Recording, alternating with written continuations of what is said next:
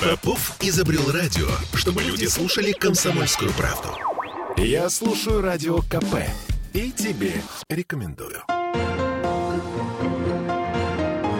Беседка. На радио «Комсомольская правда». Сегодня мы ликвидируем нашу юридическую безграмотность в очередной раз с помощью президента Нотариальной палаты Санкт-Петербурга Марии Тереховой. Мария, здравствуйте. Здравствуйте. И сегодня у нас с вами в центре внимания словосочетание «простая письменная форма». А давайте в чем ее опасность? Вот у меня так сформулирована тема. Давайте разбираться с этим. Что такое простая письменная форма? Это от руки написанная записюлька? Ну, давайте разбираться. Давайте. Что такое устная форма? Мы же понимаем. Да, Это когда мы, мы с вами... с вами договорились. Вот, мы с вами поговорили, договорили. Дай мне 10 рублей, дам тебе 10 рублей. Вот тебе 10 рублей. Мгм. Хорошо. А есть письменная форма? Она бывает квалифицированная, бывает неквалифицированная. Письменная – это значит, да, документ, это значит бумага, как минимум, и на ней какой-то изложен текст. Она бывает простая, она бывает квалифицированная. Квалифицированная – это нотариус. А простая, А это- простая это без, без никого. Без никто, на коленочке. Что-то нашли в интернете, что-то распечатали, что-то сами почитали, как могли, поняли, как могли. Прежде чем вы начнете объяснять профессионально и глубоко, вот скажите мне, у меня полное ощущение, что если я заставила своего оппонента рукой собственной написать «я тебе должен 10 рублей», я уже некоторым образом его обязываю к некоторой ответственности. Или это моя иллюзия? Ни к чему я его не обязываю. Ну, если бы мы жили в каком-то идеальном мире, то, конечно, именно так бы это и было. Мгм. Но я напомню, что даже когда было вот то самое слово «купеческое», казалось бы, ну, что такое слово «купеческое», мы же понимаем. Конечно, мы, да. мы читали все наших замечательных авторов а, известных. Слово «купеческое». Но при всем при том, вспомним фильм «Мой любимый жестокий романс». Ну что, поехали к нотариусу, Я пора как бы раз купчую хотела подписать. про- да, хотела вам про купеческое слово именно... Ну, казалось бы, если купеческое Островским. слово так весомо, а зачем к нотариусу ехать? Да, на тот момент обязательному нотариальному удостоверению подлежали вот те самые купчие, э, в том числе с тем транспортом водным, который они оформляли. Ласточкой. Ласточка, да, Паратов с Выживатовым. Э, Вот, э, поехали к нотариусу. Зачем? Потому что нотариус – это тот самый независимый свидетель, и он фиксирует э, те обстоятельства, те факты, которые происходят между людьми. И какое бы ни было крепкое слово купеческое, потом, при отсутствии нотариуса в этой сделке, у сторон могут измениться обстоятельства очень критически. Ну, очень, очень-очень. Мгм. И каждый из них может захотеть порушить эту сделку и сказать, что ну не я это подписывал. А если даже я, если нет возможности доказать, что не я, ну все-таки сейчас графологическая экспертиза установит, что это подписывали вы. А если будет попытка сказать, что, так, э, слушайте, у меня стояли под дулом пистолета, я это подписывал. Ну нет. При нотариусе такие варианты невозможны, и доказать это, ну нет. Ну не будет нотариус, вы меня извините, там, видя, что кто-то под дулом пистолета что-то делал. Нет, конечно. Поэтому даже тогда при слове купеческом ехали к нотариусу и подписывали купчу. В простой письменной форме риски, конечно, колоссальные. Ну, наверное, если будет возможность, мы про это дальше поговорим. Э, Вместе с тем хочу отметить, что закон сейчас допускает, например, при сделках с недвижимостью заключать такие договоры в простой письменной форме. Я, наверное, Вы это говорите? У меня, у меня даже голова немножко закружилась от ужаса. Представляете себе, недвижимость. Большинство из нас эту сделку совершает раз в жизни. Да. И пойти вот на такой риск, сделать это без нотариуса, я просто не понимаю. Понимаете, а в продолжение вот того, что вы говорите, у меня вообще непонятно, в какой момент ломается логика. Я пыталась проанализировать. Вот смотрите, мы с вами, обычные люди, идем в магазин, покупаем молоко себе. Мы эту баночку с молоком перекрутим со всех сторон. Мы поймем производителя, мы увидим дату, мы посмотрим просроченное, не просроченное. Ну, мы прям очень серьезно отнесемся к процессу покупки бутылочки молока или там буханки хлеба, предположим. Что ломается? В какой момент? Я не понимаю. Правда, честно и искренне. Не потому, что я нотариус или не потому, что я юрист. Нет, по-человечески не понимаю. А, недвижимость – это вообще уникальный объект недвижим... Объект. Объект. Угу. Объект, который а, у человека, вы правильно сказали, в основном у людей одна какая-то недвижимость, ну, квартира, будем говорить, в собственности. Человек там живет. Крыша над головой это, наверное, основная потребность у человека. У нас даже браков часто больше, чем недвижимости. Конечно. Да. И почему в этот момент возникает мысль поверить кому-то, какому-то советчику, какому-то какой-то помощнику в кавычках, который говорит, да давайте мы сейчас вот эти 20 тысяч сэкономим, и я вам сейчас все за, за 40 тысяч, вот это все вам сейчас распечатаю. Не понимаю, честно. А, потому что недвижимость, особенно Санкт-Петербург. Мы с вами в Санкт-Петербурге. У нас музей под открытым небом.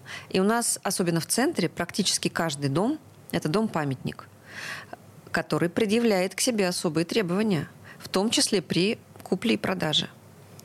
Есть нюансы, масса нюансов, которые в интернете, ну, так просто ты не найдешь и не увидишь. Для этого должен быть специально обученный человек, коим является нотариус. То есть вы хотите сказать, что есть такие нюансы, которые не обязательно даже какой-то злоумышленник там угу. что-то, а просто могли не По учесть какие-то вещи. Совершенно да, верно. И если вы в договоре это не отразили, угу. то он ничтожный. Это я сейчас. Понимаете, какая тут даже не обязательно, что вас хотят каким-то образом обмануть. Совершенно верно. Просто по незнанию. Незнание закона, мы все знаем эту фразу. Незнание закона не, от, не освобождает от ответственности. Это относится в том числе и вот таким гражданско-правовым отношениям.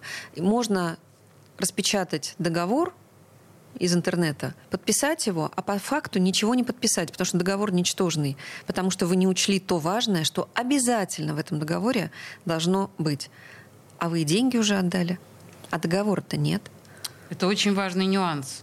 Зафиксировали. А, есть ли какие-то сделки, которые все-таки вот в простой письменной форме могут быть заключены, и нотариус тут не обязательно? Ну, вы знаете, если мы говорим про недвижимость, то вот я внутри себя и вполне допускаю, когда два юридических лица продают и покупают какие-то объекты недвижимости, у них есть штат юристов, ну, наверное, они могут себе позволить последующие риски ходить в суды, оплачивать какие-то дорогостоящие экспертизы, доказывая, что это честно-честно подписал генеральный директор, и он не был под влиянием или под пистолетом. Ну, может быть. Ага. То есть, если хочется потратить какие-то деньги на вот эти риски, ну, наверное, могут себе позволить. Хотя я хочу отметить э, очень большое количество юридических лиц совершают сделки именно в нотариальной форме. И именно по той причине, что юрист – этой организации посоветовал руководителю избежать всех возможных рисков. Так и юрист сам с себя немножко ответственность спихнул. Ну, он-то понимает уровень, конечно, и не без этого, конечно. Но это, в принципе, тот случай, когда не страдают простые люди, я бы так это сказала. Угу. А когда обычные человеческие люди любой другой профессии, не юридической, продают или покупают недвижимость, они не обязаны знать эти нюансы. И когда, с одной стороны, человек, ну, то есть просто физическое лицо, а с другой стороны, например, юридическое лицо со штатом юристов, ну, давайте подумаем, кто в этой сделке слабая сторона. Да. Ну, конечно, угу. человек, обычный человек. Конечно. Его надо защищать. А, если мы говорим не о недвижимости, а о каких-то других сферах э, человеческих соглашений, здесь вот эта письменная форма, просто мы с нее именно начали, да, угу. она где-то может иметь правовую основу? Да, она везде, она допускается. Нет, например... она, понятно, допускается, но она работает где-то вот без, без нотариуса. Она работает. Можно машину, например, купить, продать. Ага. То Можно. есть договор может быть в простой письменной форме. Но если вы надумали купить, продать машину, то очень большой совет друга обратиться в любую нотариальную контору и получить выписку из реестра залогов движимого имущества. Не находится ли ваша желаемая машина в залоге у кого-то? Это тоже можно вот просто, да, не оформляя никакой не сделки, оформляя, просто сделать такой да, запрос у нотариуса. Да, да, получить эту выписку. Что вам это дает? Угу. Даже если вы потом заключили договор в простой письменной форме, но у вас на руках есть выписка, а потом окажется, что почему-то кто-то на два дня именно в тот момент, когда вам продавали эту машину, снял этот залог, я даже не хочу вот оценивать э, технически это все, и у вас выписка, казалось бы, чистая, и нет там залога, вы ее купили, а потом окажется, что все-таки залог был, вы добросовестный приобретатель. Вы сделали все действия для того, чтобы исключить такие возможности. И банку, у которого все-таки машина в залоге, mm-hmm. будет крайне сложно у вас эту машину отобрать. Он будет разбираться с тем продавцом, который допустил какие-то действия, злоумышленные, возможно. А вот если у вас такой выписки нет, а машина окажется в залоге, то вы лишаетесь и машины, и денег. Деньги-то вы уже отдали продавцу. И у вас долгая дорога в суд. А потом есть шанс, что суд маленький. Вашу... маленький. Маленький. Да? Вы недобросовестно поступили. Вы купили кота в мешке, ну вот и живите с котом в мешке. Ну, кстати, важный лайфхак. Возвращаясь. Дальше. Да. Например, договор займа. Если люди друг другу одалживают деньги, то закон допускает и дозволяет э, совершить такую сделку в простой письменной форме, то есть без нотариуса. Простите, пожалуйста, чтобы нам с вами не комкать да, эту историю, мы говорим о простой письменной форме, что возможно, что невозможно, какие риски мы несем в этой ситуации. У нас просто реклама сейчас. В студии радио «Комсомольская правда» э, президент Нотариальной палаты Санкт-Петербурга Мария Терехова. Две минуты рекламы. И сейчас вот про все эти займовые договоры письменные. Продолжим. Беседка. На радио «Комсомольская правда». Попов изобрел радио, чтобы люди слушали комсомольскую правду. Я слушаю радио КП и тебе рекомендую. Беседка радио «Комсомольская правда». Мы продолжаем волнующий разговор с президентом Нотариальной палаты Санкт-Петербурга Марией Тереховой.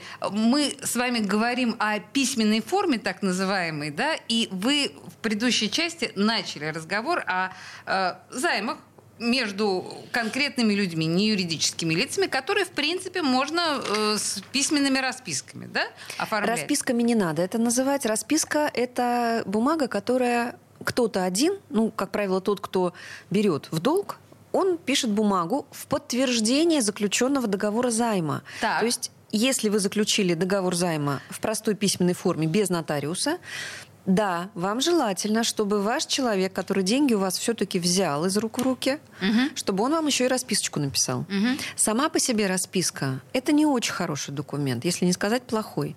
Сам по себе он не живет. Он должен быть в подтверждении некоего договора что в исполнении обязательств вот того договора, помнишь, мы с тобой заключили 9 февраля какого-нибудь там года, вот я подтверждаю, что я деньги у тебя взял. Угу, да? Угу. А сама по себе расписка это не договор займа. Так вот, два человека решили обойтись без нотариуса.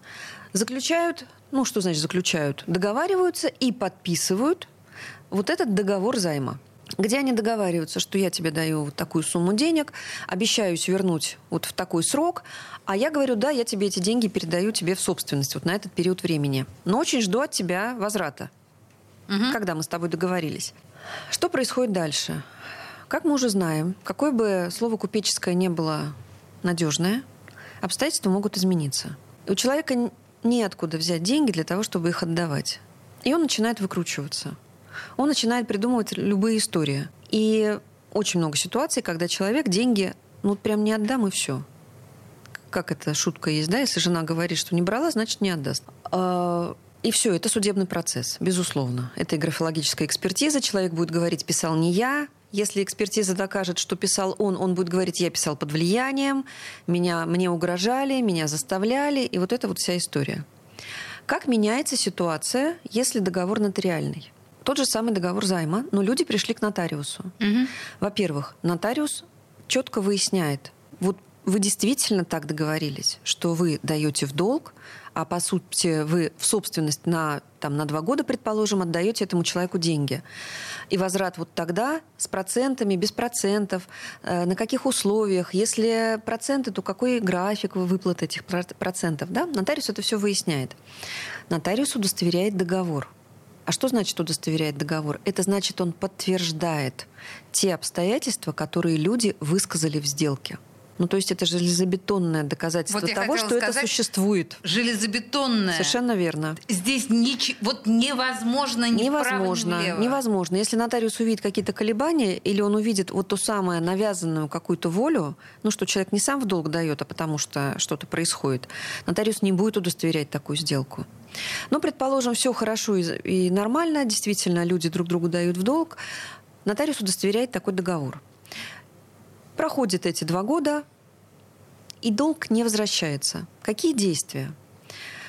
Если у нас договор нотариальный, то э, взаимодавец, то есть тот, который дал в долг, ему даже в суд идти не надо. Он идет к нотариусу и говорит, мне деньги так и не отдали. Вот я его уведомил, вот расчет задолженности, то есть он мне должен мало того, что тело, креди... э, тело займа, так еще и проценты набежали, если процентный был договор. А, Сделайте, пожалуйста, исполнительную надпись. И нотариус делает исполнительную надпись на этом договоре займа. Что такое за исполнительная надпись? Это распоряжение о том, что выплатить деньги вот этому человеку, которому вы должны. И что? И далее человек идет либо в банковское учреждение, где есть, э, ну, известно, что открыт счет у того должника, либо идет в службу судебных приставов исполнителей. И сразу возбуждается исполнительное производство, минуя суд. Мы понимаем, что суды перегружены, у них очень огромная нагрузка. И ну, это могло бы затянуться значительно. И вот когда простая письменная форма, оно и затянется. Конечно. Уже и денег нету, и счета обнулены. Слушайте, как это удобно. Подождите, а давайте тогда... Смотрите, если э, мы оформляем вот эту вот сделку с участием нотариуса, насколько для нас это дорого? Нотариус, э, оплата процент от э, сделки или фиксированная сумма? Да, там оплата процент. Процент от да. той суммы, Но которую мы обговариваем. Совершенно верно. Более того, где-то лет семь назад тарифы, ну не сказать даже не то чтобы значительно, а просто в разы уменьшились. Они такие спокойных, спокойных размеров, но кроме всего прочего есть еще и регрессная шкала. То есть чем выше сумма обязательства, тем ниже процент тарифа. То есть оплата нотариального действия нотариусу. Ну и надо понимать, что это тариф, который, с которого нотариус э, уплачивает колоссальное количество налоговых э, и прочих платежей. То есть это не те деньги, которые в чистом виде нотариальные деньги. Это Но тут государственные деньги. Тут еще надо понимать, что если я подаю в суд на человека, который мне не вернул денег, я же несу, в общем, некоторые судебные издержки. И если вдруг так получается, что мне не удается с- да, стряхнуть деньги с моего должника, то эти судебные издержки несу я. Безусловно. А здесь еще вот что надо понимать. Если мы сделаем договор в простой письменной форме, без нотариуса, и потом мы идем торжественно в суд, Мгм. то у нас, конечно же, будут услуги адвоката, расходы. Да, да, да, да, да, да, да. мы, очень, мы очень сильно сэкономили, как нам кажется, на, на помощи нотариуса, но потом-то этот э, сторица вернется. А если вы сделали договор нотариальный, удостоверил его нотариус, то в суде вместе с вами нотариус тоже будет. И он будет защищать те обстоятельства, которые были. И, безусловно, нотариальный договор опровергнуть это крайне тяжело, потому что в Гражданском процессуальном кодексе и в Арбитражном процессуальном кодексе существуют нормы о особой доказательственной силе нотариального акта. Понимаете? То есть это вот какая-то такая штука, похоже, доведенная до, до автоматизма. То есть она настолько работает, как, как механизм, как часы. В отличие от вот каких-то, да, наших этих самодеятельных вариантов, когда вообще непонятно, чем это все закончится. Ладно, хорошо. А, вот меня еще зацепило, если мы говорим о письменной форме, в конце концов, не только, да, у нас есть вот э, договоры между людьми. Часто в письменной форме нам кажется, что то же самое завещание мы можем оставить в письменной форме. И незачем. Да и времени особенно нет. Да и желания нет привлекать нотариуса ну, в такой ситуации. Достаточно того, что я своей рукой написала на бумажке, что я завещаю там своему э, племяннику. И что? Нет, недостаточно. Почему? Особым признаком и требованием к завещанию является его нотариальное удостоверение. Все остальные возможности, когда главврач может удостоверить, предположим, это исключение из правил. Общая норма обязательно к нотариусу. Почему? Потому что завещание вступает в силу, когда человека уже нет в живых. То есть поправить уже ничего нельзя, спросить его волю уже нельзя. То есть мы понимаем, что вариантов для злоупотребления, чтобы человек сам написал, а кто потом будет знать, он сам или рядом с ним кто-то стоял и очень сильно настаивал, чтобы он написал. Нет. Единственный вариант, который у нас в законодательстве есть, это закрытое завещание. Что это такое? Это как раз вот то, о чем вы говорите. Вы дома, угу пишете, только обязательно от руки. Нельзя печатать на машинке, либо на компьютере и потом распечатать. От руки пишете завещание, то есть распоряжаетесь своим имуществом, запечатываете это в конверт, приходите ко мне как к нотариусу с двумя свидетелями. И я при двух свидетелях запечатываю ваш конверт с закрытым завещанием в другой конверт и принимаю у вас это на хранение. Вот такая возможность есть. Кинематографично. Кинематографично. Это, собственно, как вот все мы любим смотреть э, фильмы, как все нотариусы дергаются, когда слышат фразу в телевизоре «сейчас будет оглашение завещания», мы все подпрыгиваем, потому что, ну, нет такого, если это не закрытое завещание. Ага. А, вот. а закрытое завещание, оно у нас не прижилось. Это не наши методы, я бы так сказала, все-таки. Я поняла. А, скажите мне, есть ли, может быть, есть какая-то статистика, ведется ли такая статистика пострадавших? при э, совершении сделок в письменной форме. Есть такие данные? Она есть, конечно, в судах. Суды ведут такую статистику. До нас доходят только отголоски. Мы знаем, что колоссальное число пострадавших. Потому что ну, очень большое поле для злоупотреблений, слишком большое. И злоумышленников достаточное количество. И пожилых людей у нас достаточно. И даже не потому, что пожилые, а, знаете, социально незащищенные слои населения у нас, люди, которые ну, в силу тех или иных обстоятельств немножечко оторваны от жизни, скажем так. И mm-hmm. немножечко живут в детстве. И доверяют, наверное, больше, чем того требуется. Поэтому у меня статистики такой нет. Слушайте, я в завершение задам вам такой вопрос. Я думаю, что, смотрите, вот, э, ну это просто к вопросу о наших подписях, да. Э, у нас часто мы в телефоне, у нас есть такая, ну там появляется, да, документ и э, лицензия, согласие, я не знаю, вот это вот все, кнопка, да, соглашаюсь. Я соглашаюсь, но это, по сути дела, ну, как моя подпись. Я рискую чем-то. Я могу стать жертвой мошенников в таких Да случаях? можете, конечно. В любом случае, когда вы что-то подписываете, неважно где, в электронном ли, в электронно-цифровом виде или ручкой на бумаге, подписываете не читая, и не вникая, у вас всегда есть шанс. Ну вот из последнего, буквально вчера мне звонил некий, э, здравствуйте, следователь, ну, всего подряд, прокуратуры Следственного комитета ФСБ. Ой, говорю, слушайте, вам самой это не страшно от ваших должностей? Я говорю, телефончик-то мой где взяли? Ну, не было ответа на этот вопрос. Да, поэтому читаем. Читаем, читаем друзья мои. все, что подписываем. Читаем, будем внимательны, но и мы понимаем, да, Кем является нотариус в нашей современной жизни? В студии радио «Комсомольская правда» была президент Нотариальной палаты Санкт-Петербурга Мария Терехова. Мария, спасибо. Спасибо вам. Беседка. На радио «Комсомольская правда».